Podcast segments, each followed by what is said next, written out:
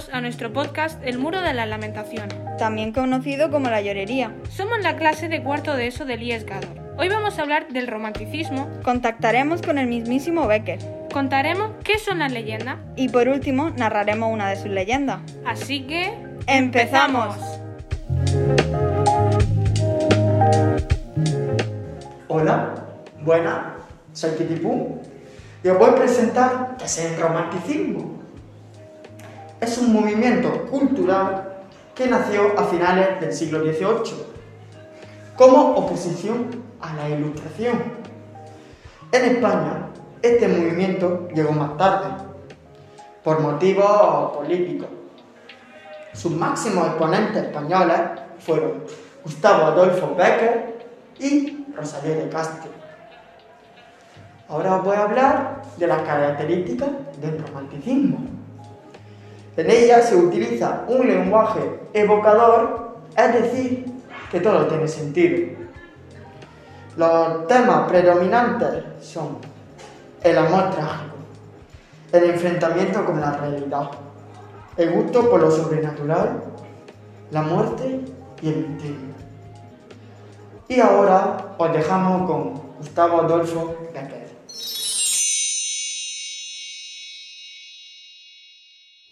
Buenas, soy Gustavo Adolfo Becker y nací en Sevilla un 17 de febrero de 1836.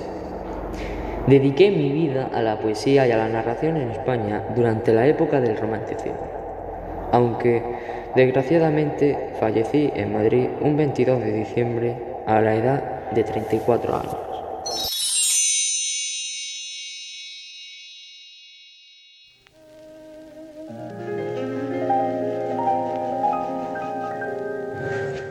¿Qué son las leyendas? Las leyendas son historias sobre hechos sobrenaturales. Suelen tener partes reales y partes ficticias.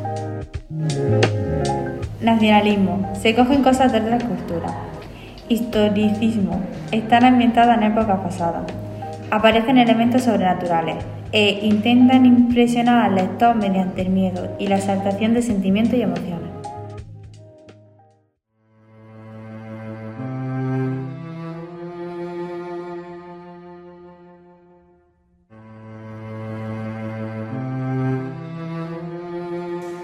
Hoy narraremos una historia llamada El Monte del Ánima. Esta obra pertenece a las leyendas de Becker. En ella se trata un tema nacional como es la Noche de Todos los Santos, en la que se relata lo ocurrido a un joven llamado Alonso al intentar complacer a su prima Beatriz. Los hechos suceden en Soria, en la misma noche de los difuntos.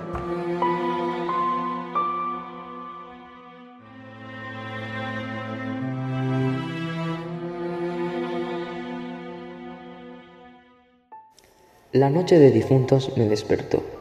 A no sé qué hora, su tañido, mi otoño y eterno, me trajo a las mientes esta tradición que hoy hace poco en Soria. Intenté dormir de nuevo. Imposible. Una vez aguijoneada, la imaginación es un caballo que desboca, y al que no sirve tirarle de la rienda. Por pasar el rato, me decidí a escribirla, como, en efecto, lo hice. Yo no la oí en el mismo lugar en que acaeció y la he escrito volviendo algunas veces la cabeza, con miedo cuando de mi balcón estremecidos por el aire frío de la noche. Sea de ello lo que quiera, ahí va, como el as de copas. Atar los perros, hacer la señal con las trompas, para que se reúnan los cazadores y demos la vuelta a la ciudad. La noche se acerca, es día de todos los santos, y estamos en el monte de las ánimas. ¿Tan pronto? A ser otro día, no dejará yo de concluir con ese rebaño de lobos que las nieves del Moncayo han arrojado de sus madrigueras, pero hoy es imposible. Dentro de poco sonará la oración de los templarios, y las ánimas de los difuntos comenzarán a tañer su campana en la capilla del monte. En esa capilla ruinosa. Va, ¿quieres asustarme? No, hermosa prima, tú ignoras cuanto sucede en este país, porque aún no hace un año que has venido a él desde muy lejos. Refrena tu yegua, yo también pondré la mía al paso, y mientras dure el camino te contaré la historia.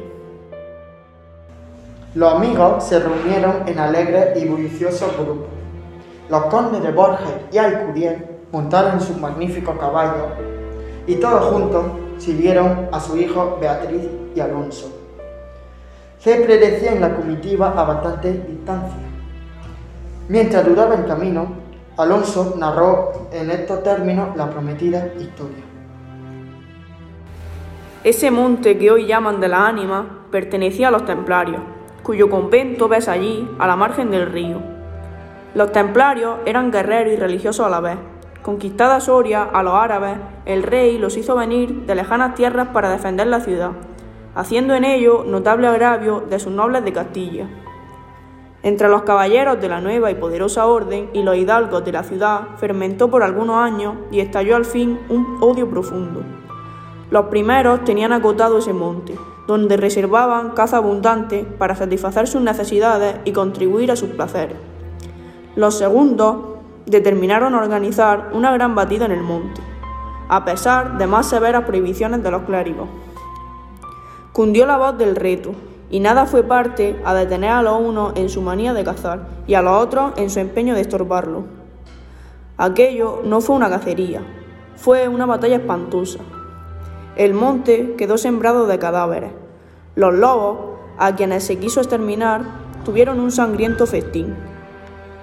Por último, intervino la autoridad del rey. El monte, maldita ocasión de tantas desgracias, se declaró abandono, y la capilla de los religiosos, situada en el mismo monte y en cuyo atrio se enterraron juntos amigos y enemigos, comenzó a arruinarse. Desde entonces dicen que, cuando llega la noche de difuntos, se oye doblar sola la campana de la capilla, y que las ánimas de los muertos, envueltas en jirones de sus sudarios, corren como en una cacería fantástica por entre la preña y los zarzales. Los ciervos braman espantados, los lobos aullan, las culebras dan horrorosos silbidos, y al otro día se han visto impresas en la nieve las huellas de los descarnados pies de los esqueletos. Por eso, en Soria le llamamos el Monte de la Ánima, y por eso he querido salir de él antes que cierre la noche. Los dos jóvenes llegaban al extremo del puente, que da paso a la ciudad por aquel lado. Ahí esperaron el resto de la comitiva, la cual, después de incorporársele los diez jinetes, se perdió por entre las estrechas y oscuras calles de Soria. Los servidores acababan de levantar los manteles.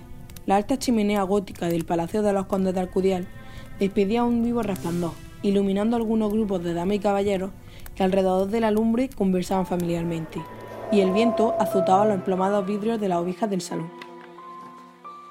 Solo dos personas parecían ajenas a la conversación general, Beatriz y Alonso. Beatriz seguía con los ojos, absorto en un vago pensamiento, los caprichos de la llama.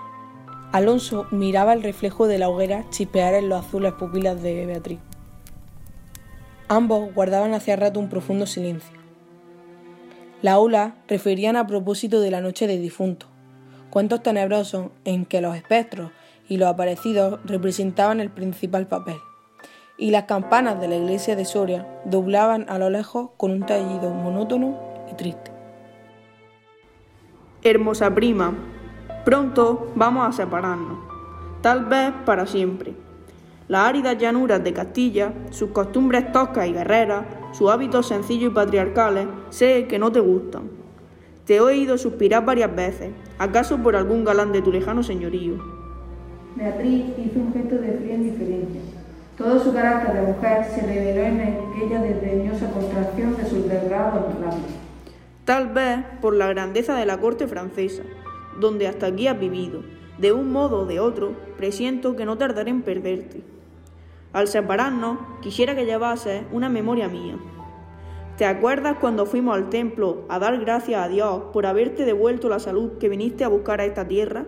La joya que sujetaba la pluma de mi gorra cautivó tu atención. Qué hermoso estaría sujetando un velo sobre tu oscura cabellera. Ya he aprendido el de una desposada, mi padre se lo regaló a lo que me dio el ser, y ella lo llevó al altar. ¿Lo quieres? No sé en el tuyo, pero en mi país, una prenda recibida compromete la voluntad. Solo en un día de ceremonia debe aceptarse un presente de manos de un deudo, que aún puede ir a Roma sin volver con las manos vacías. Lo sé, prima, pero hoy se celebran todos los santos y el tuyo entre todos. Hoy es el día de ceremonia y presente. ¿Quieres aceptar el mío? Beatriz se mordió ligeramente los labios y extendió la mano para tomar las uvas. Y volvióse a oír la cascada voz de las viejas que hablaban de bruja y de trago, y el zumbido del aire que hacía crujir los vidrios de las olivas, y el triste y monótono doblar de las campanas. Y antes de que termine el día de todos los santos, en que así como el tuyo se celebra el mío, y puede, sin atar tu voluntad, dejarme un recuerdo, ¿no lo hará? ¿Por qué no? ¿Te acuerdas de la banda azul que llevé hoy a la cacería? Y que por no sé qué, emblema de su color, me dijiste que era la divisa de tu alma. Sí. Pues se ha perdido, se ha perdido y pensaba dejártela como un recuerdo. ¿Se ha perdido? ¿Y dónde? No sé, en el monte acaso. En el monte de la ánima. Tú lo sabes, porque lo habrás oído mil veces. En la ciudad, en toda Castilla, me llaman el rey de los cazadores. No habiendo aún podido probar mi fuerza en los combates, como mi ascendiente, he llevado a esta diversión, imagen de la guerra, todos los bríos de mi juventud, todo el ardor hereditario en mi raza. La alfombra que pisan tus pies son despojos de fieras que he muerto por mi mano. Yo conozco su guarida y sus costumbres, y he combatido con ellas de día y de noche, a pie y a caballo, solo y en batida, y nadie dirá que me ha visto huir el peligro en ninguna ocasión. Otra noche volaría por esa banda, y volaría gozoso como una, como una fiesta. Esta noche, esta noche, ¿a qué ocultarlo? Tengo miedo. Oye, las campanas doblan, la oración ha sonado en San Juan del Duero. Las ánimas del monte comenzarán ahora a levantar sus amarillentos cráneos de entre las malezas que cubren sus fosas. Las ánimas, cuya sola vista puede helar de horror la sangre de la más valiente, tornar sus cabellos blancos o arrebatarle en el torbellino de su fantástica carrera como una hoja que arrastra el viento, sin que sepa a dónde. Mientras el joven hablaba, una sonrisa imperceptible se dibujó en los labios de Beatriz. Oh, eso de ningún modo. ¡Qué locura! Ir ahora al monte por semejante friolera. Una noche tan oscura, noche de difunto, y cuajado el camino del lobo. Al decir esta última frase, le recargó de un modo tan especial que Alonso no pudo menos de comprender toda su amarga ironía. Movido como por un resorte, se puso de pie, se pasó la mano por la frente, como para arrancarse el miedo que estaba en su cabeza y no en su corazón, y con voz firme exclamó, dirigiéndose a la hermosa que estaba entreteniéndose en revolver el fuego. Adiós, Beatriz, adiós, hasta pronto. Alonso, Alonso, dijo Beatriz volviéndose con rapidez. Pero cuando quiso detenerle, el joven había desaparecido. A los pocos minutos se oyó el rumor de un caballo que se alejaba al galope. La hermosa, con una radiante expresión de orgullo satisfecho que coloreó sus mejillas, prestó atento al oído de aquel rumor, que se deleitaba, que se perdía, que se desvaneció por último. Las viejas, en tanto, continuaban en sus cuentos de ánima aparecida. Las campanas de la ciudad doblaban a lo lejos. Había pasado una hora, dos, tres. La medianoche estaba a punto de sonar y Beatriz se retiró a su oratorio. Alonso no volvía, cuando en menos de una hora pudiera haberlo hecho. Habrá tenido miedo. Después de haber apagado la lámpara y cruzado las dobles de las cortinas de seda, se durmió. Las doce sonaron en el reloj del postigo. Beatriz oyó entre sueños las vibraciones de la campana, lenta, sorda, tristísima, y entreabrió los ojos. Será el viento. Trató de tranquilizarse, pero su corazón latía cada vez con más violencia. Las puertas del alerce del oratorio habían crujido sobre sus coznes, con un chirrido agudo, prolongado y estridente. Primero unas y luego las otras más cercanas, un ruido sordo y suave, aquellas con un lamento largo y crispado. Después, silencio, un silencio lleno de rumores extraños, el silencio de la medianoche, con un murmullo monótono de agua distante, lejanos ladridos de perro, voces confusas, palabras inteligibles, ecos de pasos que van y vienen, crujir de ropa que se arrastran, suspiros que se ahogan, respiraciones fatigosas que casi no se sienten, estremecimientos involuntarios que anuncian la presencia de algo que no se ve y cuya aproximación se nota, no obstante, en la oscuridad. Beatriz, inmóvil, temblorosa, adelantó la cabeza fuera de las cortinillas y escuchó un momento. Oía mil ruidos diversos, se pasaba la mano por la frente, tornaba a escuchar. Nada, silencio. Veía con esa fosforescencia de la pupila en las crisis nerviosas, como bultos que se movían en todas las direcciones. Y cuando, dilatándose, la fijaba en un punto, nada, oscuridad, la sombra impenetrable.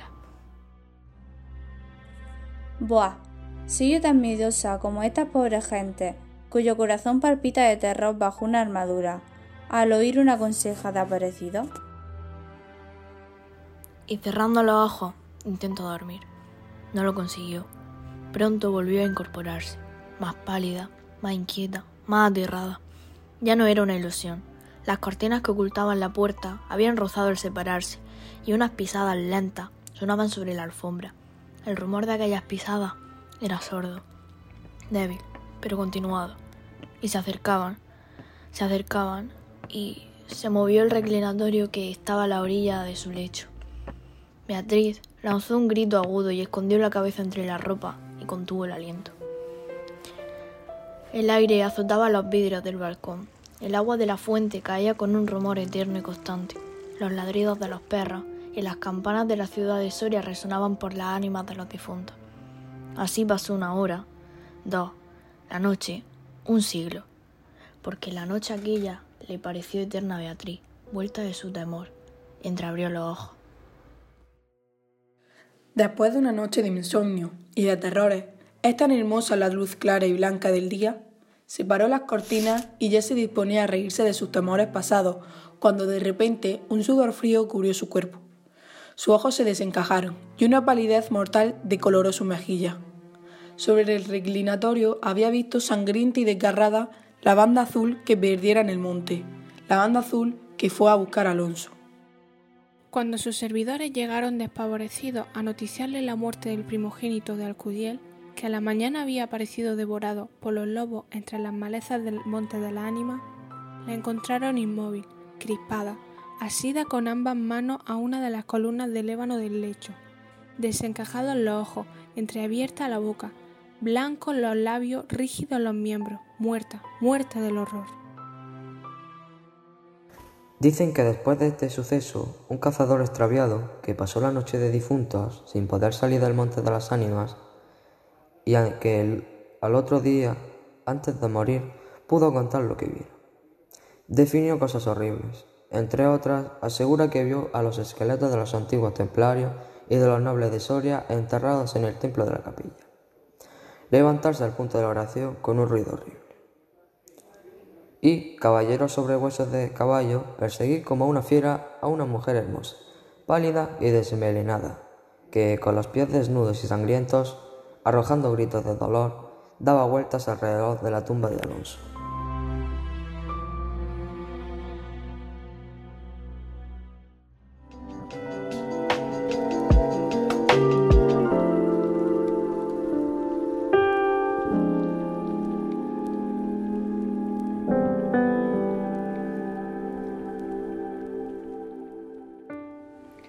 Sido el primer capítulo de nuestro podcast, El Muro de las Lamentaciones.